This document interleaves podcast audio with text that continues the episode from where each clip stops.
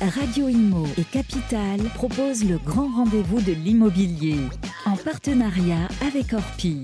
Une émission présentée par Guillaume Chazoulière et Sylvain Lévy-Valency. Eh bien bonjour à toutes et à tous et bienvenue dans ce grand rendez-vous de l'immobilier avec beaucoup d'émotions dans ce grand rendez-vous. Et pourquoi? Parce que tout simplement c'est notre 50e numéro, et oui 50 numéros, 50e du grand rendez-vous de l'immobilier. Toujours même concept, hein, les conseils des experts qui vous donnent les bonnes pistes et les bonnes réflexions euh, avec euh, effectivement nos amis experts comptables, avocats, notaires, agents immobiliers et bien sûr euh, cette collection que nous avons développée euh, je l'ai faite avec notre ami Guillaume Chazoulien qui est toujours avec moi. Salut Guillaume. Salut Sylvain, et oui, effectivement ravi, un petit peu ému aussi pour euh, attaquer ce 50e numéro. Euh, oui, ça fait 4 ans maintenant. Oui, oui, on tourne ensemble. Eh oui, on entame la on a reçu, euh, on a reçu tout le secteur. Et là, on reçoit ce mois-ci le nouveau président. Enfin, le nouveau, il a pris ses fonctions il n'y a pas très très très longtemps finalement. 1er janvier 2023. Voilà, et c'est Loïc Quentin, président de la FNAIM, le premier syndicat des agents immobiliers. Avec lui, on va parler de bah, l'état des lieux du marché, de la vente et de la location, et aussi rebondir sur les propositions qu'a fait le le, gouvernement, les premières pistes du gouvernement pour relancer ce secteur. On, l'écoutera tout à l'heure. Absolument, le fameux, la fameuse restitution du Conseil national de refondation. Et euh, symboliquement, Guillaume, euh, on avait reçu, vous vous rappelez, pour, quand on a fait le premier numéro, on avait reçu Jean-Marc Un autre qui était président. de la FNAIM. Donc finalement, euh, hautement symbolique de recevoir aujourd'hui Loïc Quentin, l'homme de la situation, justement, pour justement parler de la crise du logement. Seront présents également les agents immobiliers, notaires et avocats habituellement qui répondent à vos questions dans la séquence ça vous concerne. Merci de nous être fidèles. C'est le 50e, c'est la 50e du grand rendez-vous de l'immobilier. C'est parti tout de suite après ça. Le grand rendez-vous de l'immobilier, le grand témoin. Eh bien, rebonjour à toutes et à tous. Merci d'être avec nous pour démarrer cette 50e émission hautement symbolique. Et je vous l'avais dit tout à l'heure, les amis, la première, nous l'avions faite avec Jean-Marc Toralion, président de la FNAIM. Et voilà, symboliquement, nous avons sur le plateau le président qui a pris ses fonctions le 1er janvier 2023, Loïc Quentin, qui est avec nous. Bonjour Loïc Quentin. Bonjour Sylvain. Alors, vous êtes président de la FNAIM. Vous avez succédé donc à Jean-Marc Toralion, qui a été le premier invité donc, du grand rendez-vous de l'immobilier. Euh, on va euh, bien évidemment évidemment euh, vous interroger sur l'actualité immobilière. Hein, elle n'est pas si extraordinaire que ça. Clairement, on entre dans une crise. Combien de temps durera-t-elle? Quels sont les éléments dont on peut tirer euh, l'analyse? Mais comme il est de tradition, puisque c'est la première fois qu'on vous reçoit sur le plateau, la première question vous est posée par mon complice Guillaume Chazoulière. Oui, Bonjour, bonjour, Quentin. Oui, donc on va parler euh, dans cette première partie plutôt du marché de la transaction. Euh, après des, années records, euh, le marché de l'immobilier connaît une grave crise, un retournement depuis le début de l'année, peut-être même entamé en fin d'année dernière. Clairement, pour que les gens comprennent aujourd'hui quels sont les principaux points de blocage sur le marché de l'ancien, selon vous? Alors, le principal point de blocage, pourquoi nous sommes en crise? Tout simplement, un mécanisme très simple c'est la hausse des taux d'intérêt qui a commencé en juillet 2022. Jusque-là, tous les marchés de l'immobilier étaient portés par euh, une baisse régulière et cadencée, je dirais, des taux d'intérêt depuis 1998, à l'exception de la crise des subprimes 2008, 2008, où il y a eu effectivement un, un rebond, une cassure.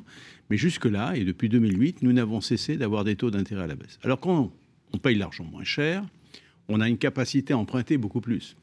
Et quand on emprunte beaucoup plus, on a tendance à se porter sur les prix et à offrir plus. C'est naturel, c'est la loi de l'offre et de la demande. On a un marché, je dirais, qui est classiquement soumis à l'offre et la demande. Et, quand on est confronté à des taux d'intérêt qui remontent, on a moins de possibilités d'emprunt, on ne peut plus acheter, et on écarte une bonne partie de la population, des emprunteurs, de ce marché.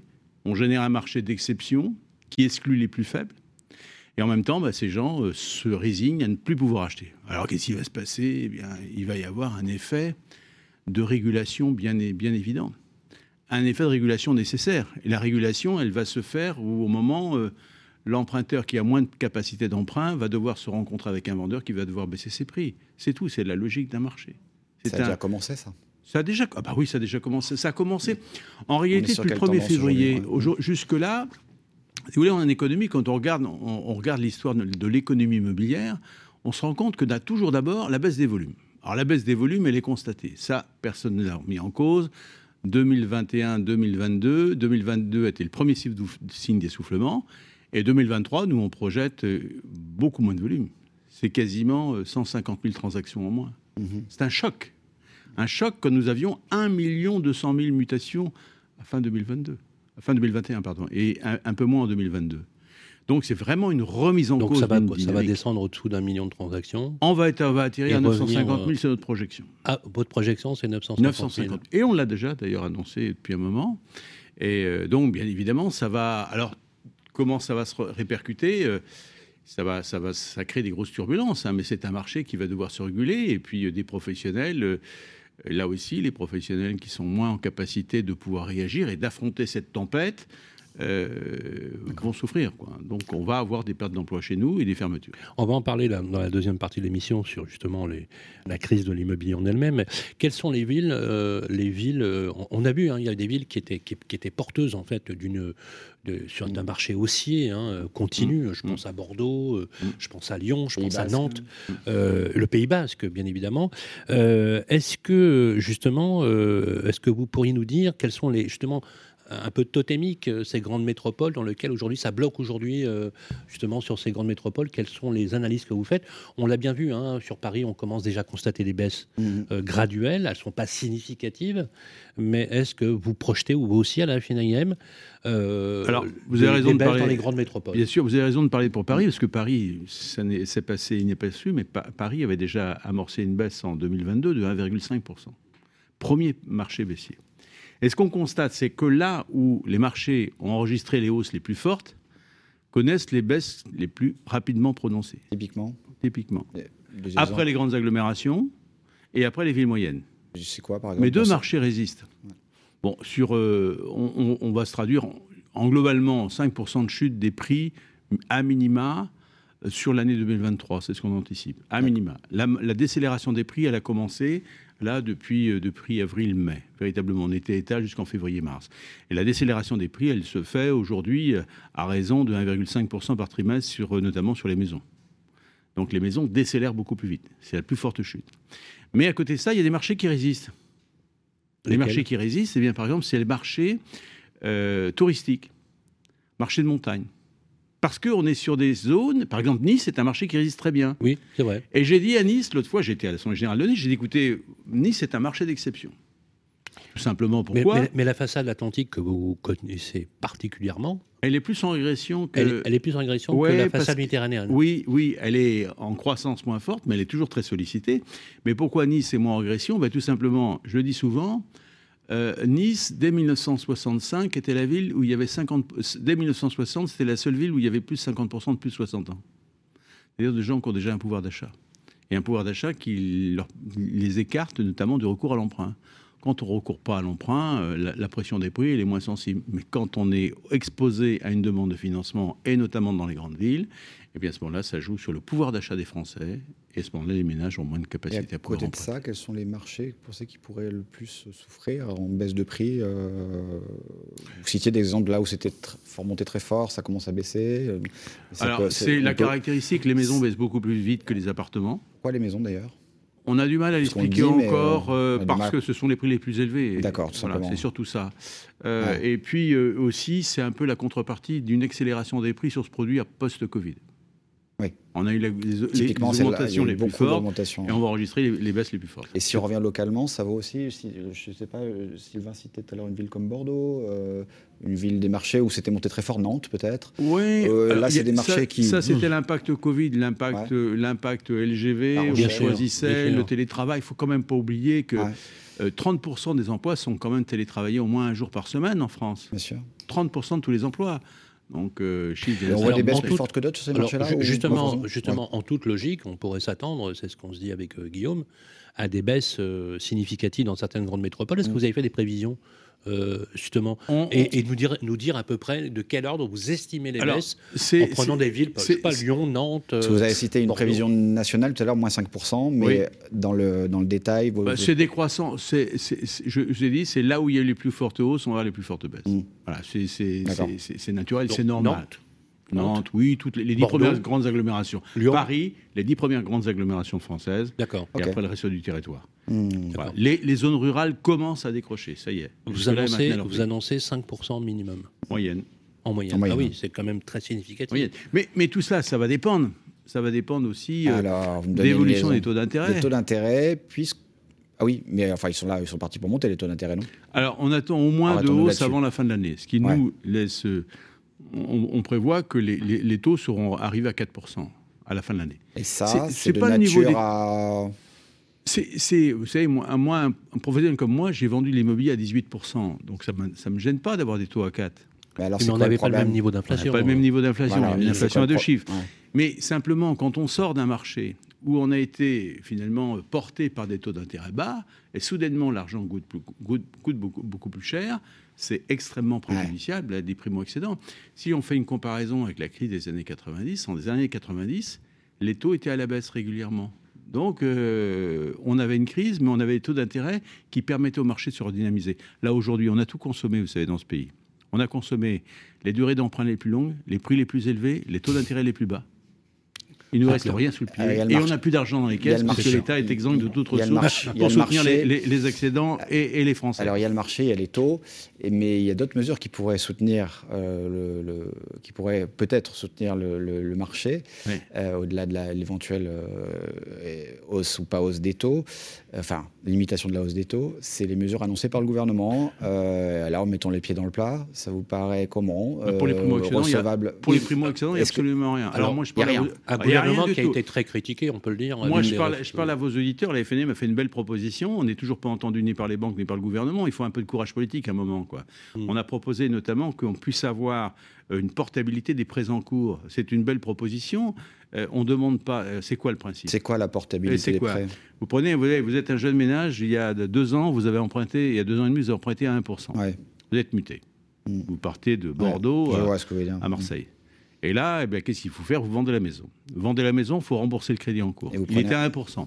Et vous allez à Marseille, vous voulez racheter, vous êtes exposé à des taux de 4%. On dit simplement, permettez la portabilité et la réutilisation du prêt en cours sur un autre bien avec l'agrément du banquier. Ça se faisait par le passé. C'était une, et très bonne mesure. Et, ça, et, la transférabilité aussi sur un prêt en cours, si le ménage ne veut pas réutiliser son crédit, eh bien à ce moment-là, il vend sa maison, mais il permet de le transférer à un autre acquéreur. On dit seulement, mais je vais rencontrer les banques prochainement, parce qu'à un moment, il va falloir du courage, à la fois pour sauver le marché, puisque l'État est exempt de toute proposition, et n'arrive pas à finalement avoir d'autres imaginations que les méthodes déjà, déjà anciennes. Et eh bien à ce moment-là, on dit, écoutez, on va dire aux banques, mais faisons-le au moins pour 2-3 ans. On ne vous demande pas de le faire toute la durée du prêt mais permettez au moins d'accompagner les Français dans une crise qui est quand même sévère. Merci beaucoup euh, Loïc Quentin, vous restez avec nous. Euh, pour la deuxième partie de l'émission, on va parler un peu plus justement des éléments qui ont été restitués dans le CNR, mais surtout d'un marché qui, a, pour le coup, qui est réellement en panne, c'est le marché de la location. Euh, où là, il y a un vrai, vrai sujet, puisqu'il n'en demeure pas moins, et vous l'avez rappelé à de multiples reprises dans vos prises de parole, qu'il s'agit de loger les Français. C'est la première mission que vous fixez avec l'ensemble des professionnels. Il semblerait d'ailleurs que l'État ne soit pas très enclin à aider, en tout cas, le secteur. On se retrouve bien évidemment pour la suite euh, de Ça vous concerne, les experts qui vous répondront en direct à vos questions, et on vous retrouve le Cotin dans la deuxième partie. À tout de suite. Le grand rendez-vous de l'immobilier revient dans un instant. Vous et moi, on se connaît bien. On se voit tous les jours. Vous pouvez trouver que j'ai du charme, que je suis un peu démodé ou trop isolé. Je suis capable de faire rêver comme d'empêcher de dormir. Mais même quand je ne suis pas là, on parle de moi. Et s'il arrive que l'on me quitte, c'est toujours bon de me retrouver. De m'avoir, tout simplement. Je suis l'ancien, l'actuel, le prochain. Je suis le bien, celui que vous voulez acheter, vendre, louer ou faire gérer. Orpi, des femmes et des hommes pour votre bien. Le grand rendez-vous de l'immobilier, ça vous concerne. Rebonjour les amis, toujours dans notre grand rendez-vous de l'immobilier, 50e numéro, moment d'émotion avec l'ami Vincent, l'ami Vincent qu'on appelle les deux maîtres de la pige, voilà. Exactement. ou, du ou du théâtre. Salut Vincent, parce que même quand tu es assis, euh, on a l'impression que tu es grand. Voilà, en tout cas, euh, on a un avocat et pas des moindres, mm. puisqu'on a Manuel Raison sur le plateau. Salut Manuel. Salut. Et c'est un grand moment, puisque le premier avocat que nous avons interviewé mm. dans l'épisode Ça vous concerne, il y a exactement 4 ans et demi, bientôt 5 mm. ans. C'était Emmanuel Raison. Ouais, c'était un des premiers invités de Ça vous concerne. Absolument, c'est symbolique. Voilà. Et, vous êtes toujours là après ce numéro, toujours aussi beau. voilà. voilà c'est l'avocat qui c'est la concurrence déloyale. Voilà, il a tout pour lui. Voilà, j'adore le, j'adore le chariot. En tout cas, c'est un vrai plaisir, Manuel, de vous avoir sur le plateau, parce que je sais que vous êtes très fidèle à notre rendez-vous chaque mois hmm. sur Capital et sur Radio Imo. Et nous avons une question du club Les Proprios, tout à fait. gérée sur Facebook par nos amis de Capital. Vincent. Une, question de Marie-France pour Manuel Raison. C'est le retour des chaleurs et Marie-France nous écrit de Bergerac en Dordogne. Elle souhaiterait installer dans son appartement une climatisation climatisation, pardon, fixe avec évacuation extérieure. Doit-elle obtenir l'autorisation de la copropriété pour cette climatisation? Eh bien oui, oh. effectivement, les, climatiseurs euh, fixes euh, nécessitent une évacuation sur l'extérieur de, l'immeuble et donc il est nécessaire d'obtenir l'autorisation de euh, l'Assemblée générale. On a un arrêt très récent là, du, 9 mars 2023 de la Cour d'appel de mmh. Paris qui condamne euh, une copropriétaire euh, qui a mis son climatiseur sur son balcon sans autorisation et condamne à l'enlever sous astreinte, donc à le déposer toute l'installation mmh. euh, sous astreinte. C'est chaud quand même. Hein. C'est chaud budgétairement, il y a du Oui, c'est chaud. je, voulais faire de l'humour. Oh, oui, bah oui, bien sûr. On voit le spatial et puis... Ok. Alors, il faut, effectivement une assemblée générale mmh. euh, préciser effectivement lors de la résolution, euh, au sein de la résolution, euh, le type de travaux, le décrire. Voilà. Alors, sachant que dans l'hypothèse, il faut l'accord de la majorité ou? Ah oui, oui, bah c'est l'accord de l'article 25. Il faut effectivement. La question, en fait, c'est souvent lorsqu'il y a un refus. Parce que des fois, on demande l'autorisation d'Assemblée générale et il y a un refus d'Assemblée générale. Donc là, euh, l'article 30 de la loi 65, dans la loi euh, sur la copropriété du, 10 juillet, euh, permet aux copropriétaires de demander d'outrepasser la copropriété, d'aller voir le juge et de demander cette autorisation. Là, il y a quand même trois conditions. Il faut que les travaux projetés soient conformes à la destination de l'immeuble. Il faut que le projet ait été soumis et refusé à l'Assemblée générale. Et enfin, que les travaux n'aient pas été réalisés mmh. préalablement, antérieurement à la demande. Intéressant, ça veut dire qu'il y a un droit de veto du juge. C'est-à-dire que le juge peut contrevenir finalement aux décisions de la copropriété. Exactement. Mais il n'y a pas beaucoup de gens qui le savent. C'est-à-dire qu'en fait, on peut outrepasser on peut demander effectivement. on a une carte de joker. Entre nous, ça, fonctionne Ah oui, alors ça, fonctionne. On a, ça fonctionne ou ça fonctionne pas. C'est en fonction effectivement des dossiers. On a par exemple un arrêt de la, Cour de cassation qui a refusé euh, la pose du, du climatiseur. Toujours mot de trip. Pourquoi? Parce que euh, c'était une atteinte euh, à l'harmonie de l'immeuble, à mmh. l'esthétique. Ah, voilà. Mais à l'inverse, on a d'autres décisions où effectivement on mmh. a les magistrats qui ont autorisé l'exploitation d'un commerce commerce, euh, enfin l'exploitation d'une climatisation par un commerce euh, qui était euh, complètement conforme. Mais quelqu'un qui dirait, moi j'installe parce que je suis un peu âgé, j'ai besoin d'un confort d'été, de ventilation parce que j'ai des problèmes de respiration, que je justifie que ça, ça mmh. pourrait faire pencher la balance. Complètement. Ah ouais, ouais. Les juges sont humains. Hein. Mmh. Et puis, et dernière chose, par contre, si vous avez un refus euh, d'autorisation d'Assemblée générale, il faut avoir conscience que euh, assigner en unité une résolution d'Assemblée générale est encadré dans des délais très stricts, puisque c'est dans les deux mois de la première présentation du recommandé de la notification de l'Assemblée mmh. générale. Donc il est très utile dans ces cas-là d'avoir recours à un avocat quand même spécialisé. Non, mais c'est important pour le sujet. Parce, parce qu'à mon avis, ça doit arriver plus, à mon avis, ça doit arriver plus souvent que mmh. vous croyez, parce que j'étais justement à Bordeaux, pas plus tard que la semaine dernière, dans une maison d'hôte Bordeaux intramuros. Mhm. Super appartement, maison d'hôte. Et j'arrive dans la chambre, une chaleur incroyable avec un ventilateur. Je dis au patron, euh, je dis écoutez, euh, vu les prix que vous pratiquez, vous pourriez quand même mettre de la clim. Il me dit mais je suis désolé, en copropriété, ils m'ont refusé la clim. Hmm. Comme le type fait des maisons d'hôtes, ça a rendu jaloux les autres. Hmm. Donc ils lui ont refusé d'un typiquement le, cas où il s'expose. Ensuite, euh, Marie-France a téléphoné à Michel, qui elle est propriétaire à Paris. Elle est propriétaire à Paris, elles sont amies, mais ça c'est une autre histoire. Michel est surtout propriétaire d'un grand appartement dans le 7e arrondissement. Elle souhaite diviser son lot, Manuel Raison. Peut-elle le faire sans l'autorisation de l'Assemblée générale? En, faire deux appartes en fait. C'est ça. Alors le principe c'est oui, mais attention, c'est juste le principe, parce que chaque propriétaire, copropriétaire, dispose de ses parties privatives librement. Voilà, là on a dressé ah le décor. Bon, euh, sous réserve de ne pas porter atteinte euh, aux droits des autres copropriétaires, évidemment, ni la destination de l'immeuble. Mais c'est cette notion de destination de l'immeuble qu'on va décortiquer et on va voir qu'effectivement les choses sont plus compliquées. Alors par ailleurs, on a aussi le règlement de copropriété. Le règlement de copropriété, il peut interdire ou restreindre justement la division des lots.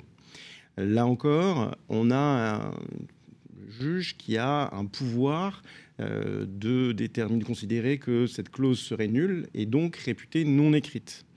Euh, donc ça, ça doit être soumis au magistrat. Euh, et effectivement, pour le coup, on va interpréter la licéité de la cause. On a des, jurisprudences, effectivement, qui ont considéré que la clause du règlement de copropriété portant interdiction générale et absolue de toute division serait réputée non écrite. Maintenant, euh, la question de la destination de l'immeuble, elle est vraiment liée au cas par cas euh, à chaque immeuble. Vous avez la destination dite bourgeoise, euh, qui est le terme utilisé dans les règlements de copropriété. Et donc, on peut s'opposer, les magistrats peuvent s'opposer effectivement, et évidemment les copropriétaires, en considérant que c'est un immeuble dans lequel il y a uniquement des grands appartements, dits bourgeois, et que le règlement qui viendrait à opposer, à interdire le fractionnement mmh. des lots serait effectivement licite. Donc on ne pourrait pas euh, obtenir et effectuer euh, la division. Malgré le fait que c'est un ensemble privatif. Tout à fait. Ah, par exemple, on a d'autres euh, Oui, mais c'est le cas des grands bâtiments haussmanniens. Tout à fait. Euh, dans, le 7e, où on a des, oui. on, a des très grosses surfaces. Mmh. On a des portes palières avec un palier une porte palière par, euh, par étage, hein, c'est très souvent le cas. Et effectivement, il y a cette notion de bourgeois. Est-ce que ce mot bourgeois est, dans le Complètement. Ah c'est la clause dite d'habitation bourgeoise, alors, tout à fait qui est appréciée au cas par cas. C'est-à-dire que des immeubles qui étaient euh, historiquement bourgeois, mais qui ont, au fil du temps, fait des divisions de l'eau, ont perdu, mmh. évidemment, cette qualité, quand même c'est toujours inscrit dans le règlement de copropriété. Et donc, une fois que c'est soumis au magistrat, il pourra dire, bon, ok, très bien, vous avez un règlement de copropriété qui est une clause d'habitation strictement bourgeoise. Pour autant, il y a eu plein de divisions qui ont déjà, d'ores et déjà été. Bah, je prends le cas des chambres de bonne euh, qui sont devenues des, grands, des méga appartes. Hein, 3-4 chambres de bonne qui ont été rassemblées. Ça a été. Euh, dans les années 80, moi j'ai connu mm. cette époque, dans les années 80-90, ça a été absolument incroyable. Bien sûr. C'est pour ça que les, les, copropriétaires sont conscients de cela et donc euh, souvent s'opposent euh, à cette division parce qu'ils savent très bien qu'une fois que c'est passé, eh ben, c'est tout l'immeuble euh, qui est sujet à cette euh, division. Mais il faut faire la demande. Alors, il faut faire normalement la demande. Encore une fois, le principe, c'est non. Sauf qu'il faut regarder le règlement de copropriété euh, et tout dépend du mmh. règlement de copropriété. Alors attention, justement, euh, lorsqu'il y a une division qui est effectuée, euh, autorisée, même si encore une fois le principe est l'autorisation sous les réserves que je vous évoquais, eh bien là, il y a une modification de ce qu'on appelle l'EDD, c'est-à-dire l'état pardon, l'état descriptif de division, puisque vous avez les tantièmes qui peuvent être modifiés, et donc, vous avez euh, cet état descriptif de division qui doit cette fois-ci être voté en Assemblée générale et hmm. publié ensuite, euh, éventuellement par un notaire. Comme la publicité Comme quoi, euh, souvent, il vaut mieux avoir recours à un avocat hmm. pour avoir raison de ses. Ça y est.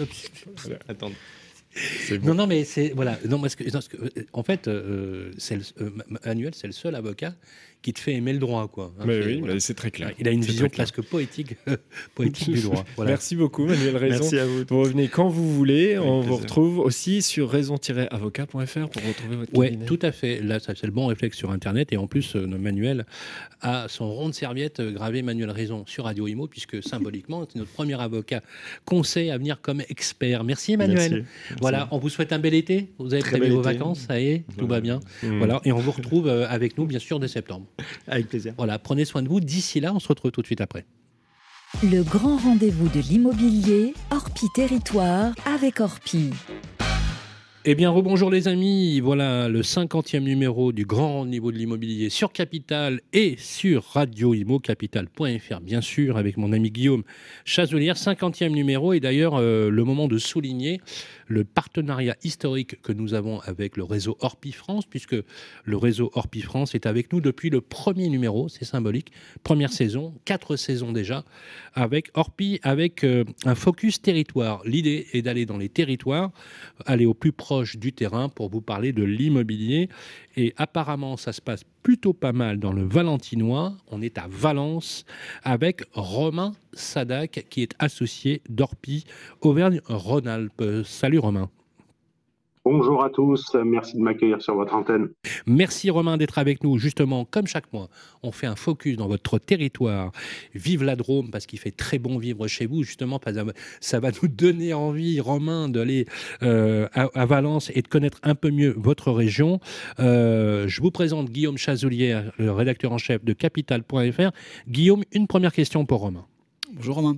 Et première question, première question simple. Euh, on l'a dit tout à l'heure, euh, on l'avait dit hors antenne, vous me ça ne se porte pas si mal chez moi. Alors effectivement, après des années records l'année dernière, il y a pas mal de marchés qui se retournent dans ce début d'année. C'est pas le cas, pas le cas chez vous, au moins qu'à la normale je vais, je vais pas mentir non plus. On sent, on sent un, ralentissement effectivement des transactions. Après, elles restent euh, fortement présentes. Et j'ai envie de vous dire que c'est à, nous, euh, agents reconnus euh, sur une place, de, tirer notre épingle du jeu. Donc aujourd'hui, on continue à avoir des transactions, mais on sent que c'est plus difficile que ce qu'on a pu connaître ces deux dernières années, effectivement. Avec quelle baisse d'activité? Là, on est sur une baisse à peu près à moins 15% en ce qui me concerne. Ah moins 15% par rapport à des années où on avait fait quasiment euh, plus 20%. Donc, vous voyez, on revient à un chiffre euh, quasiment normal. Alors, justement, euh, la question qui préoccupe nos, auditeurs, qui est la question cruciale, parce que c'est essentiellement des particuliers qui nous écoutent, c'est les prix. Question, comment se portent les prix de l'immobilier aujourd'hui à Valence et dans le Valentinois et la périphérie? Alors, après une belle augmentation là, pendant ces deux dernières années, on, a vécu une, fin d'année dernière, puisque tout a commencé à partir de septembre euh, l'année dernière. On, a recommencé à avoir des négociations sur, euh, sur les prix. Et aujourd'hui, et j'ai envie de dire euh, enfin pour les acquéreurs, les vendeurs entendent qu'il va falloir baisser les prix des biens immobiliers pour retomber finalement à, peut-être un plus 5 par rapport à, à l'année 2019 euh, et donc retrouver un équilibre plus, plus normal de, l'envolée des prix qu'on a pu connaître. Euh, voilà, c'est ce qu'on est en train de vivre. L'envolée des prix, vous dites, parce qu'aujourd'hui, on est à combien le mètre carré sur Valence Et allez, donnez-nous des échelles selon les quartiers. on va dire Valence, la périphérie, prix moyen du mètre carré dans l'ancien? Alors, prix moyen du mètre carré, on est entre 2002 et 2003 du mètre carré, donc 2200, 2300 euros du mètre carré. Euh, et, on voit une petite, euh, une petite baisse sur le secteur valentinois qui va s'accentuer, je pense, dans les mois à venir. Du, fait de cette, euh, de, cette nouvelle donne avec des, prêts, des prêts immobiliers pardon, qui, qui augmentent et donc un pouvoir d'achat immobilier qui baisse pour les acheteurs. Alors, vous avez parlé de 2200 2300 euros moyen du mètre carré. Est-ce qu'on est plutôt dans le logement collectif, l'appartement? Et en maison, est-ce qu'il en va de même? Est-ce qu'on a les mêmes prix? Alors, euh, on est un peu plus cher euh, sur, les maisons. Euh, on est un petit peu plus cher sur les maisons avec la particularité qu'aujourd'hui, et vous, n'êtes pas sans le savoir, on, voit le classement énergétique qui vient vraiment appuyer des écarts significatifs sur le, prix des biens. Donc on, a des grandes fourchettes parce qu'à chaque fois on parle de prix moyen, mais les, fourchettes sont assez colossales. On va du simple au double et demi quasiment ah en fonction de, la, qualité du bien. Et sur une maison qui serait classée par exemple D euh, aujourd'hui, en mètre carré, on sera plutôt dans les combien? Ou, les modèles de maisons, euh, maisons euh, deux chambres, 100 mètres carrés, classées D, on serait, c'est de quel ordre? Aujourd'hui, vous êtes à quasiment 2700 euros du mètre carré. Mmh. Ah oui, quand même. Hein. C'est donc une, ça a été quand même une Est-ce que l'augmentation, vous l'avez connue, surtout avec l'effet post-Covid? Alors oui, bien sûr, on a eu une très très grosse euh, demande sur euh, tout ce qui était euh, appartement et ou maison avec extérieur. ça, on l'a connu pendant les, les, six mois qui ont suivi les, les, différentes vagues de confinement. Puis on, a, on, a vraiment vu du coup ce, marché s'envoler au détriment de, de, tout ce qui n'avait pas d'extérieur pour le coup. Guillaume. Oui, je voudrais faire une transition vers l'investisseur, euh, parce que là on a parlé des résidences, la maison qui s'est envolée, les gens qui sont installés à Valence, les prix qui ralentissent. Euh, est-ce qu'il y a de la place encore pour l'investisseur locatif? Euh, Est-ce qu'il y a un marché locatif profond avec une faible vacance? Et est-ce que vous voyez aussi ce type d'acteurs ralentir sur le marché ou être moins présent? Et je vais compléter la question avec euh, quel est le taux de rendement pour l'investisseur classique, mmh. bailleur euh, sur balance par exemple, s'il y, y, a une tension sur le marché locatif? Alors, euh, j'ai envie de vous dire euh, que je vous répondrai pas la même chose qu'il y a six mois et que je vous répondrai sans doute une chose fausse par rapport à, ce qui pourrait se passer dans, dans six mois. Hmm. Euh, on voit une mutation.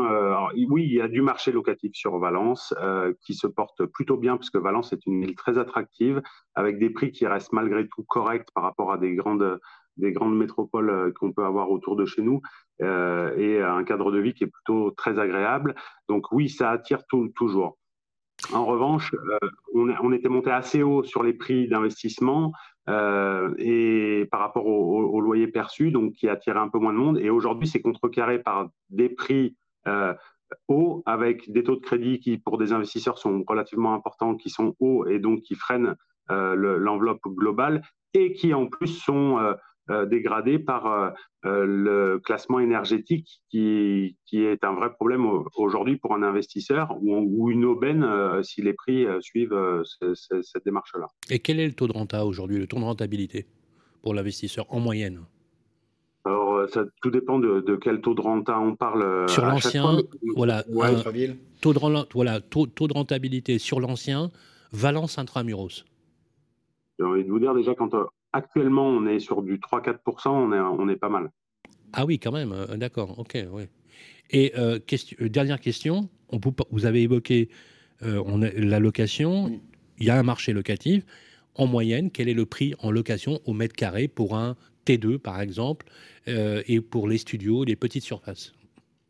On est donc sur du, du, petite surface studio, on va être sur du 14 euros du mètre carré, 14-15 euh, euros du mètre carré, et sur du T2, euh, on se trouve plus à du 12 euros du mètre carré. Donc ça reste quand même un, marché, je vais dire, abordable en termes d'accès à la location. Oui, ça, reste assez abordable. Après, il y a beaucoup de monde sur le marché aujourd'hui. Euh, est-ce qu'on trouve, est qu'on trouve des biens? Est-ce qu'on trouve, est-ce qu'on se loge facilement en location privée à Valence? Oui, et si vous voulez, j'en ai quelques-uns à la location, donc c'est avec plaisir que je vais accueillir les, les D'accord.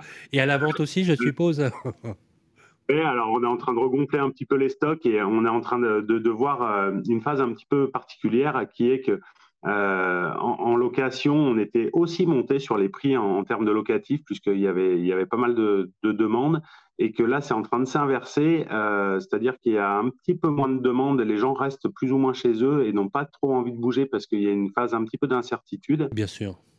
Euh, et, ça, on le voit clairement sur notre marché aujourd'hui. Oui, il y a beaucoup. Enfin, en fait, comme partout en France, les locataires préfèrent, les porteurs de projets potentiels, rester dans leur bail de location plutôt que, vu l'incertitude économique, que d'approcher l'idée de, la primo-accession ou de l'achat. quoi. Pour le moment, oui, je pense que d'ici six mois, on y verra encore un petit peu plus clair parce que j'espère tout se sera stabilisé au niveau des, des crédits. Euh, et puis, on y verra plus clair aussi sur tout ce qui est euh, travaux euh, qui sont à réaliser dans, dans, les, dans, dans les logements. Merci beaucoup, Romain. Romain Sadac, euh, je rappelle que vous êtes euh, chez Orpi, associé de la coopérative Orpi. Euh, Auvergne, Rhône-Alpes est situé à Valence et si on veut aller à Valence, s'installer et observer le marché, pour rappeler que c'est la porte de la Drôme, la porte de la Provence, la porte du Soleil, on va directement à Valence et surtout on va chez Romain pour louer ou pour acheter. C'est bien ça? Oui, je vous remercie en tous les cas de m'avoir accueilli sur votre plateau et je vous attends avec impatience. Et on vous retrouve très facilement sur Internet, bien évidemment, chez nos amis euh, d'Orpi. Voilà, on vous souhaite un excellent été puisque c'est la dernière euh, de l'année justement avec nos amis d'Orpi et on vous retrouvera bien évidemment avec beaucoup de plaisir à la rentrée en septembre. On se retrouve tout de suite après. Merci Romain. Le grand rendez-vous de l'immobilier, ça vous concerne. Et eh bien voilà, nous retrouvons euh, la séquence Ça vous concerne tous les mois, chers amis. Ils sont notaires, avocats, experts comptables, agents immobiliers et vous donnent les bons conseils. Aujourd'hui, nous avons non pas un notaire, mais une notaire, hmm. et pas des moindres, une des meilleures spécialistes de l'immobilier en France, n'est-ce pas, Vincent? Oui, nous sommes avec Nathalie Cousigou-Suas. Bonjour Nathalie. Bonjour, bonjour à tous, chers amis. Bienvenue dans le grand rendez-vous de l'immobilier. Deux questions pour vous. Vous avez l'habitude, vous êtes une habituée. Et les auditeurs et auditrices adorent euh, vous entendre répondre aux questions. La première, elle est très simple. C'est Cédric qui nous la pose. À quoi servent les frais de notaire, Nathalie? Où va l'argent? Où passe l'argent?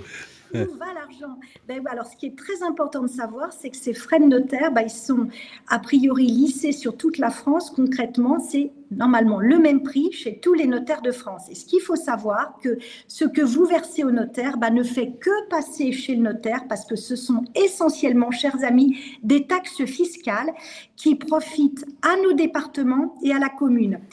Par exemple, lorsque vous versez euh, de l'ordre de 7,3% voilà, des frais dits notaire, eh ben, il y a 5,80%, donc l'essentiel, qui va au trésor public et ça se répartit, chers amis, entre le département et la commune.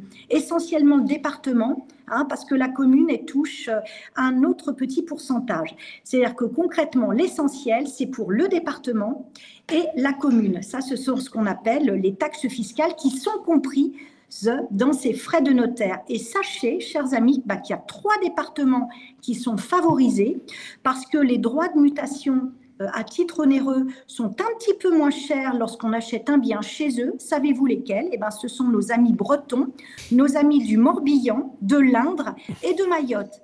Parce que dans ces cas-là, euh, quand on, paye ce qu'on paye au département, eh ben, est un petit peu moins cher qu'ailleurs lorsqu'on achète chez son notaire. Et sachez aussi, chers amis, que les, ces taxes chez le notaire, eh bien, elles ne coûteront pas plus cher si chacun acheteur et vendeur à son propre notaire. Hmm. C'est par principe toujours l'acheteur qui paie ces fameux frais dits de notaire, mais la rémunération du notaire dedans, qui est comprise, hein, vous l'avez compris, qui est de l'ordre de un peu moins de 1%, 0,8%, et ben quand il y a deux notaires, ces 0,8% qui sont compris dedans, et ben sont partagés entre les deux notaires. C'est pour ça que c'est toujours bien d'avoir votre notaire qui vous suit toute votre vie, un peu comme un médecin de famille le ferait. Mmh. Mmh. Merci Nathalie. Deuxième question maintenant. Euh, elle est de Ghislaine. Elle ne s'entend pas avec son fils. Est-ce qu'elle peut léguer sa maison à un ami? C'est la question de Ghislaine. Alors la question de Ghislaine, elle est très importante, mais la réponse en fait est, elle peut le faire, mais en fait, ça ne va pas s'exécuter. Pourquoi? Parce que en France, il y a ce qui s'appelle des héritiers qui ont droit à une part de réserve, qui s'appelle des héritiers réservataires. Donc Ghislaine, elle peut très bien faire un testament. Alors, d'ailleurs, en léguant pas que sa maison, en disant j'institue cet ami légataire universel, donc le testament sera jugé valable, l'ami va appréhender tout le patrimoine, c'est-à-dire que la maison lui reviendra, sauf que au décès, il faudra regarder le patrimoine de Ghislaine et le fils aura de par sa réserve, droit à la moitié de ce patrimoine. C'est-à-dire que concrètement, l'ami, il se trouvera dans une situation où c'est lui qui deviendra propriétaire de la maison des comptes bancaires, mais il devra donner en argent la moitié au fils de Ghislaine. Donc déjà, il peut très bien ne pas avoir les sous. Et puis d'autre part, si c'est un ami avec lequel euh, Ghislaine n'est ni mariée ni paxée, hmm. eh bien dans ces cas-là, l'administration fiscale veille parce que les droits de succession que devront payer cet ami sont de 60% de droits. Concrètement, vous léguez un bien de 100 000 euros, eh bien le fisc taxe 60 000 euros. Donc vous voyez, c'est relativement dissuasif, sauf à Ghislaine, à se paxer pour autant que les sentiments euh, soient là, ou mmh. se marier avec cet ami qu'elle veut gratifier. Mmh. Néanmoins, l'intérêt d'un testament, c'est que c'est toujours révocable. Donc on a déposé le chez le notaire, hein, c'est toujours une sécurité, mais il est toujours révocable jusqu'au décès de Ghislaine, parce qu'on espère qu'un jour elle finira par se rabibocher avec son fils mmh. et ainsi annuler le testament. Merci beaucoup Nathalie, Nathalie. Voilà, notaire toujours très clair dans vos explications. Un vrai plaisir de vous écouter. Merci d'avoir pris le temps de passer sur le plateau du grand rendez-vous de l'immobilier à distance cette fois-ci. On vous retrouve bien sûr très bientôt. On va vous souhaiter un très très bel été Nathalie. Merci Nathalie. Merci à vous tous aussi, bel été. merci, merci. Et on enchaîne tout de suite avec nos autres séquences. Le grand rendez-vous de l'immobilier, le grand témoin. Eh bien, bonjour pour ce 50e numéro du grand rendez-vous de l'immobilier avec nos amis de Capital. On est ravis de vous retrouver avec la seconde partie du grand témoin Bonjour Loïc Quentin et merci d'être resté avec nous sur cette seconde séquence. Vous êtes le président de l'AFNAIM depuis janvier 2023. Euh, on va parler maintenant de la crise du logement. Alors clairement, vous avez réagi, on va dire, de façon très forte avec l'ensemble de, vos collègues et de l'industrie immobilière suite à la restitution du, euh, des, comptes rendus du Conseil national de refondation pour le volet euh, logement. beaucoup ont écrit que c'était la montagne qui avait accouché d'une souris avec des mesurettes, hein, le mot a été prononcé. Bref, ça a rendu assez furieux l'ensemble des acteurs du logement, mais c'est aussi la crise de la location qui marque actuellement non seulement le pas, mais une véritable tension, n'est-ce pas Guillaume? Oui, euh, la crise du logement, on a parlé des ventes, mais c'est aussi la crise du marché de la location. Hein, euh, pour, euh, bah, d'ailleurs combien il y a de locataires en France sur le marché privé marché de la location sur environ en moyenne 21% de la totalité des, Français. Le parc locatif privé. Hein, je parle privé. Et alors, on constate un manque de turnover parce que des locataires qui n'accèdent plus à la propriété comme avant, qui mmh. pouvaient acheter mais qui n'achètent plus, donc on ne libère plus des logements. Il y a ce problème de passoire thermique où on peut commencer peut-être dans mmh. certaines villes à observer des retraits, donc manque de logements. Mmh. Et dans certaines villes, c'est même plus un problème de budget, c'est aussi un problème de bah, d'offres. Il n'y a plus rien. Est-ce que vous avez comme ça une petite cartographie des villes où c'est les plus problématiques euh, aujourd'hui, clairement, euh, pour, pour, pour, trouver un logement? Bah, Je dirais que les grandes oui, vous avez raison de présenter cela de cette façon-là. C'est d'abord euh, mm. il n'y a plus de mobilité résidentielle. S'il n'y a pas de mobilité résidentielle parce que vous ne pouvez pas acheter, il y a deux façons de se loger en France. C'est on est propriétaire, on est locataire. Vous ne pouvez pas acheter, vous restez locataire. Si vous restez locataire, vous empêchez la mise à disposition d'un jeune diplômé qui euh, rentre dans la vie active, d'un étudiant, d'un couple muté, et donc on empêche cette mobilité résidentielle. Donc les marchés se euh, referment sur eux, et à ce moment-là, des marchés sont sous contrainte et un effet de rareté, et la tension elle va s'exprimer à compter de juillet et septembre. Aujourd'hui, on le voit clairement, tous les congés, euh, notamment, euh, ralentissent on a peu de congés dans nos cabinets parce que les locataires conservent leur logement. Et en plus de ça, une espèce de frénésie, de peur d'être exposé à la difficulté de trouver un logement. Le neuf n'est pas au rendez-vous non plus parce que le neuf n'a pas réussi à avoir le succès qu'il escomptait au, au préalable, beaucoup moins d'investisseurs. Et puis même aussi, il faut le dire, quand on achète de l'immobilier, on achète de l'immobilier pour avoir euh, un rendement. Mais quel mauvais affichage de l'immobilier aujourd'hui existant. D'abord, premièrement, euh, l'effet d'attrition que ça procure, les annonces de l'interdiction de louer les passoires, énergétiques, les G et les F. Donc aujourd'hui, beaucoup de propriétaires se voyant exposés à avoir leur logement frappé d'indécence, ne pouvant pas être mis en location, eh quand le locataire s'en va, eh on roule pas et on va décider de vendre. Donc on retire des appartements du marché. Et puis euh, également, euh, sur, sur euh, cette offre de, logement, on sent que les investisseurs aujourd'hui ne sont plus au rendez-vous. L'immobilier ne fait plus recette. Pourquoi il ne fait plus recette Parce que on a des taux de rendement, sur le neuf, on est à 2,5 et 3. L'ancien, on va être entre 3,5 et 4. Mais quand vous avez des taux d'intérêt qui vont friser les 4%, vous dites, attention, les taux d'intérêt excèdent le taux de rendement. Et à côté de ça, quand on voit que l'immobilier qui n'est pas aimé de ce gouvernement, mais l'immobilier, c'est pas la rente, comme on a osé nous le présenter. L'immobilier aussi, c'est s'assurer aussi un capital retraite. Mais un capital retraite avec un actif immobilier qui est frappé du taux marginal d'imposition le plus important, 45% pour les plus riches, plus 17,2, 62,2%, quand vous prenez une action euh, qui est taxée à 30% avec la flat tax. Et puis, quand vous avez de l'immobilier, ben, vous payez l'impôt sur la fortune immobilière, c'est au-delà de 1 300 000 euros. Et puis, en plus de cela, vous êtes encadré sur les loyers, vous payez un permis de louer, vous payez une taxe sur la vacance. Euh, autant Donc tout ça, toutes ces raisons-là, pour vous, ça fait qu'on est dans ben, une situation sans précédent au niveau de la saturation du marché. C'est quoi? C'est un risque massif de désinvestissement dans la classe d'actifs ah bah, immobiliers le, risque, le, désinvestissement, il a déjà commencé. La proportion, euh, notamment des propriétaires bailleurs, elle, elle, ne cesse de diminuer de façon très très légère. Mais alors qu'on a depuis 1986, euh, mm. on a cessé, de donner des réductions d'impôts pour renouveler l'offre locative. Mm. Voilà, au travers du Pinel et autres dispositifs. Mais le parc locatif, il augmente pas. Il faut se poser la question. Donc, je ne dis pas échec des politiques, je dis insuffisance des politiques pour attirer. Les, les, Français, on ne va pas les loger avec des institutionnels. Et ça, c'est un constat que vous constatez dans les grandes métropoles, moyennes métropoles C'est un constat général, ce blocage-là général, général. Général maintenant Général, voilà. Hein, et puis, euh, J'ajoute à cela euh, notamment l'insécurité juridique quand on loue, la peur de certains mmh. bailleurs. Euh. Alors ce qui, ce qui contribue à quoi? C'est qu'aujourd'hui on voit deux types de marchés. Un marché légaliste, un marché légitimiste, conduit par des professionnels qui ne s'affranchissent pas des règles de droit, et à côté un marché, euh, je dirais, complètement parallèle, où on va faire du Airbnb, on, va être, on ne respectera pas la réglementation, et puis mmh.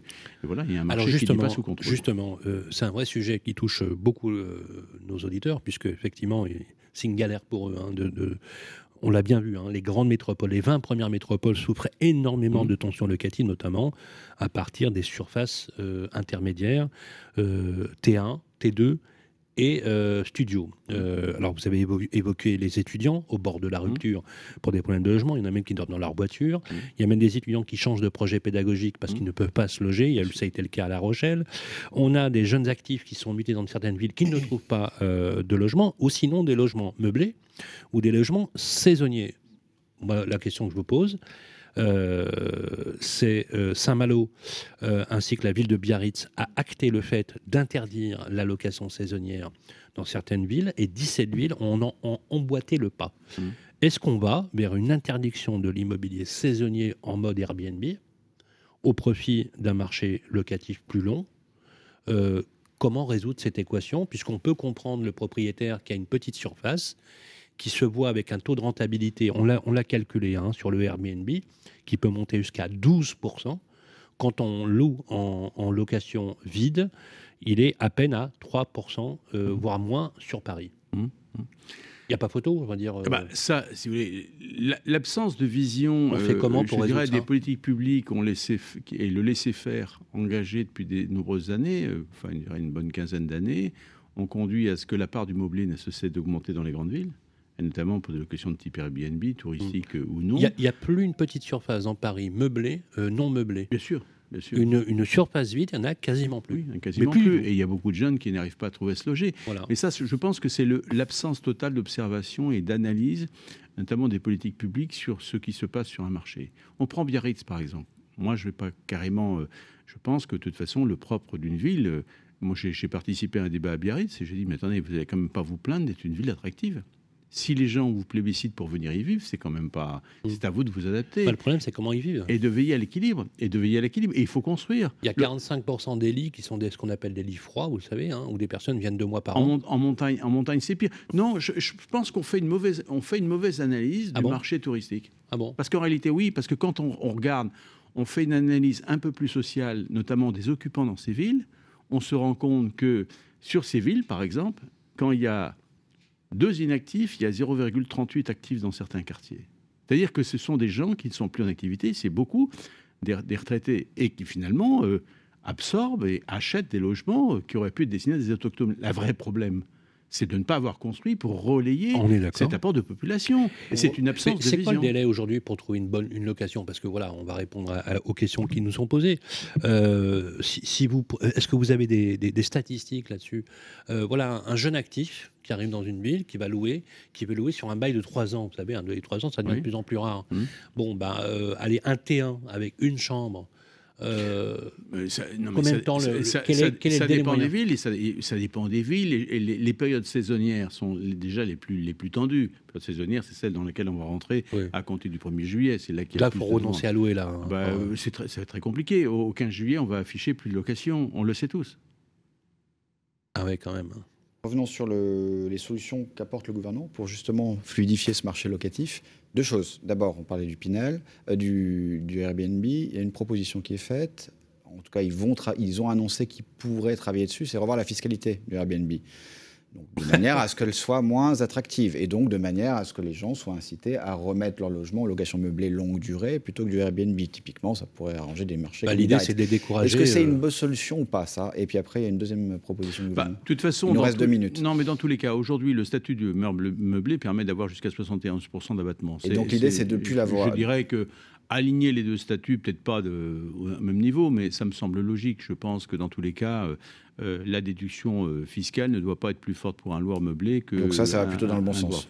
Oui, je pense que c'est une bonne chose. D'aplafer, au moins mettre la, la question fiscale à plat et notamment y accorder un peu plus d'avantages aux propriétaires bailleurs privés libres, comme je vous l'ai exposé tout à l'heure, compte tenu, c'est la plus grosse pression. Une seule fiscalité finalement. Voilà, une fiscalité. deuxième chose, je crois que c'est la deuxième annonce faite par le gouvernement concernant les, la location, c'est alors là, effectivement, c'est aménager le pouvoir d'achat des locataires en, favorisant le, développement de la gestion locative visale, la garantie locative visale, qui est une garantie gratuite. Et c'est l'idée, c'est de l'élargir au plus grand nombre, que 2 millions de locataires la touchent. Oui. Donc, ça, est-ce que ça... pour vous, ça répondrait pas au sujet parce que ça... Aujourd'hui, il y a 900 000 contrats visal, aujourd'hui mis en place euh, par euh, Action Logement. L'idée, c'est de passer à 2 millions. Mais oui, mais, mais Action Logement n'a jamais été contre le fait d'atteindre 2 millions. On peut très bien atteindre 2 millions. Et c'est pas ça qui résoudra le problème du logement, parce que c'est le problème de l'offre, c'est ça C'est une question d'offre, c'est tout. Voilà, c'est ça. Ce, sont des mesurettes, je dirais. Euh, c'est un saupoudrage. Loïc Quentin, hein. vous dites en fait que le gouvernement s'y prend mal, parce qu'effectivement, c'est pas par le biais de la, de la garantie, puisque c'est d'abord le stock qu'il faut, travailler. Euh, le président de la République a publié il y a exactement un mois dans Challenge que l'ensemble des aides euh, proposées au logement n'avaient produit que de l'inefficacité structurelle. Ça, a dû vous faire hurler, et en particulier de la location. Moi, je le renvoie à, cette proposition. Quand il était ministre de l'économie et des finances, il a bien fait renouveler effectivement ces dispositions dans le cadre des lois de finances quand il était encore sous, le ministère. Alors, euh, une dernière question justement sur le marché locatif. Quel serait, pour ceux qui nous écoutent, euh, je ne vais pas dire les bons conseils, mais qu'est-ce que vous conseilleriez à ceux qui nous écoutent pour essayer de résoudre ce problème majeur, grave, voire même dramatique, qui impacte les familles aujourd'hui, pour trouver une location vide? Je dirais, il faut s'armer de patience. Malheureusement, euh, les professionnels ne peuvent faire qu'avec l'offre dont ils disposent. Et malheureusement, cette offre est, sous contrainte et se tarit de plus en plus. Donc, euh, euh, on va passer par des moments compliqués. Je ne peux pas être optimiste, je ne peux pas vous dire qu'il y a des recettes miracles. Euh, si vous avez, savez que vous allez être muté, rapprochez-vous très rapidement de professionnels et déposez leur votre demande. Vous savez ce que ça évoque Finalement, c'est un peu la double peine. C'est-à-dire que je ne trouve pas de logement. J'avais un projet d'acquisition, mais vu les taux d'intérêt, ben, du coup, mon projet il est en stand-by. Et je me retrouve finalement, et, encore une fois, ce sont toujours les Français qui prendront qui seront les, les boucs émissaires de cette euh, politique. et puis attendez, ce sont les couches les plus faibles qui vont encore souffrir d'une absence de politique. Quand on veut sauver notamment les couches les plus affaiblies et les pouvoirs d'achat les plus faibles, eh bien, on a une politique à la hauteur pour pouvoir les accompagner. C'est très clair. Merci beaucoup, Loïc Quentin. Merci m'avoir Président de la FNIM. Voilà, à suivre avec beaucoup, beaucoup d'attention euh, sur ce que vous dites. D'ailleurs, vous n'avez pas ménagé vos efforts. On vous a vu à peu près partout ces derniers temps pour porter haut et fort la question du logement. On enchaîne avec nos autres séquences, les experts qui nous attendent. Voilà les bons conseils. On va essayer de vous donner un peu les clés de visibilité comme on le fait chaque mois. tout de suite. Le grand rendez-vous de l'immobilier, ça vous concerne.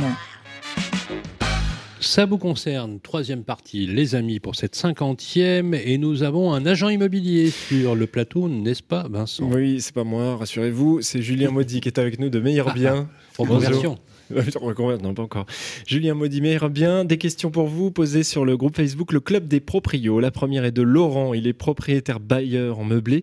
Il souhaite mettre en vente son bien. Quelles sont ses obligations vis-à-vis de son locataire en place pour mettre en vente son bien? Il est en, bien meublé, c'est ça? Euh, C'est pas. Oui, en bien meublé, pardon. D'accord. Donc en bien meublé, euh, déjà, il est important de savoir que le, locataire n'a pas euh, de droit de préemption, c'est-à-dire qu'il n'est pas prioritaire sur, euh, sur l'acquisition euh, du, du, bien. En meublé En meublé. Ah sur, un bail euh, vide il, a un droit, un droit, de préemption. De, oui, un droit de préférence plutôt. Voilà, c'est ça. C'est qu'on doit lui proposer à la on vente. doit lui proposer à la vente s'il veut racheter, avant de lui donner le compte. On peut faire un congé pour vente, mais on doit lui proposer la vente. Tout à fait. C'est pas le cas en meublé. C'est pas le cas pour Laurent ici. Ah oui, quand même. C'est pas le cas pour Laurent. Euh, donc il devra quand même notifier à son locataire trois mois avant la fin du bail euh, bah, son congé pour vente. Euh, sans va, vraiment ne pas oublier de mettre le motif de la, de, du, congé. Hmm. Euh, si jamais il y a plusieurs locataires, imaginons que, que Laurent est marié ou qu'il soit en colocation, il devra euh, bah, aussi notifier à la deuxième personne. Il ne devra pas oublier de notifier à toutes les personnes hmm, le congé. Ça dure combien de temps un bail meublé? C'est un an. C'est un an, d'accord. Donc voilà, trois mois avant le terme. Trois mois avant. S'il loupe la date Eh ben, il est reparti pour un an. Ah intéressant. Alors ça, c'est intéressant. Et c'est sa seule obligation, en revanche. Ouais, c'est sa seule obligation. Ça, ça, je, ne le savais pas, parce que je pensais qu'à tout moment, on pouvait dénoncer le bail. Oui, ce qui est vrai. Alors, on peut le dénoncer, par contre, ça, il sera dénoncé, il sera euh, résilié à la date, euh, d'anniversaire. C'est toujours à trois mois de la date anniversaire. Au minimum trois mois. D'accord. On peut le faire à six mois et par contre, ça, prendra d'accord, d'accord. effet. Euh, et quelqu'un qui louperait ne serait-ce que d'un jour, il repart pour un an minimum. oui, malheureusement. D'accord. Et c'est opposable juridiquement. Oui. Bien sûr, intéressant. Voilà pour la réponse à Laurent. On continue avec euh, Cécile. Cécile est propriétaire depuis trois ans de son appartement et souhaite changer d'assurance de prêt immobilier. Peut-elle encore le faire et si oui, à quel moment? Elle peut le faire eh bien, il euh, faut savoir que depuis, le, depuis septembre 2022, il y a une euh, nouvelle loi, euh, qui est la loi Le Moine, qui est sortie, qui permet aux propriétaires aux propriétaires de pouvoir renégocier mmh. leur, leur leur assurance de prêt immobilier à n'importe quel moment. Alors bien sûr, il faut respecter les conditions, c'est-à-dire qu'on doit être sur les mêmes garanties hmm. au minimum et que l'établissement prêteur accepte cette nouvelle assurance. Et s'il ne l'accepte pas Alors il faut qu'il la justifie. Mais généralement, euh, aujourd'hui, on passe par des courtiers qui, euh, qui font ça très bien mm. et qui euh, s'assurent que, en fait, niveau de garantie, en fait, à, partir du moment où vous avez les mêmes garanties que le, que le prêteur est garanti de la même façon, en réalité, il n'a pas le droit de s'y opposer. Tout à fait. La vérité, c'est qu'il n'a pas le droit de s'y opposer. Voilà. D'accord. Et c'est vrai que le plus Par contre, ça ne l'intéresse pas parce qu'il perd, il perd, il perd le contrat. Le plus simple, c'est de passer par un courtier pour ça, parce que pour comparer ces contrats sont, des fois un peu compliqués. Hmm. C'est ça. Tout ce qui est administratif, c'est un, peu long. Et surtout, euh, avec cette nouvelle loi, tous les prêts qui sont inférieurs à 200 000 euros ou euh, et que l'emprunteur euh, aura terminé de rembourser son prêt avant ses 60 ans, n'a plus de questionnaire de santé. Hmm. Ça, c'est aussi important à le savoir. Mmh. Voilà pour la réponse à Cécile. Donc c'est la loi Lemoine, on le rappelle. Et donc dès demain, Cécile peut décider de renégocier son contrat d'assurance de, prêt immobilier. Tout à fait. Merci beaucoup Julien Maudit. Je vous en prie. On vous retrouve sur Meilleur Bien et donc meilleurbien.com. Voilà, meilleurbien.com. Et en ce qui nous concerne, pour les chroniques, ça vous concerne si vous voulez poser vos questions. Vous les posez, n'est-ce pas euh, Vincent, sur le groupe Facebook le Club des, Proprios, géré par nos amis de Capital. Merci Julien. Et bientôt la fin de notre on se retrouve tout de suite après. Le grand rendez-vous de l'immobilier, Guillaume Chazoulière, Sylvain Lévy-Valency. Et eh bien voilà, c'est terminé pour ce numéro 50, et oui déjà la 50e. Merci en tout cas à toutes et à tous de nous être fidèles depuis l'origine, puisqu'on va entamer bientôt la cinquième saison. Euh, bien évidemment, c'est écoutable en podcast, comme d'habitude, sur les plateformes euh, d'écoute. On vous donnera bien évidemment chaque mois toutes les réponses. On va se retrouver donc pour le prochain numéro, bien évidemment, c'était la 50e, préparé par Capital et par Radio Imo. On va retrouver euh, maintenant toutes les équipes. Guillaume, à la rentrée. Oui, je vous le dis depuis maintenant 5 ans, on passe un bel été, on se retrouve à la rentrée, ben avec plein de surprises, on, plein de surprises et surtout on surfera sur l'actu du logement du moment. Donc on vous réserve le numéro, je vous dis pas quoi encore, mais on va définir ça dans le courant de l'été. Absolument, une actualité haute en couleur bien évidemment, puisqu'on l'a bien vu, hein, il y a une crise dans l'immobilier, les Français ont du mal à se loger. D'où l'importance effectivement de nous suivre pour vous donner les meilleurs conseils, en tout cas de vous restituer la meilleure actualité. On va se retrouver le vendredi 16 septembre et d'ici là, à toutes et à tous, on va vous souhaiter un très très bel été.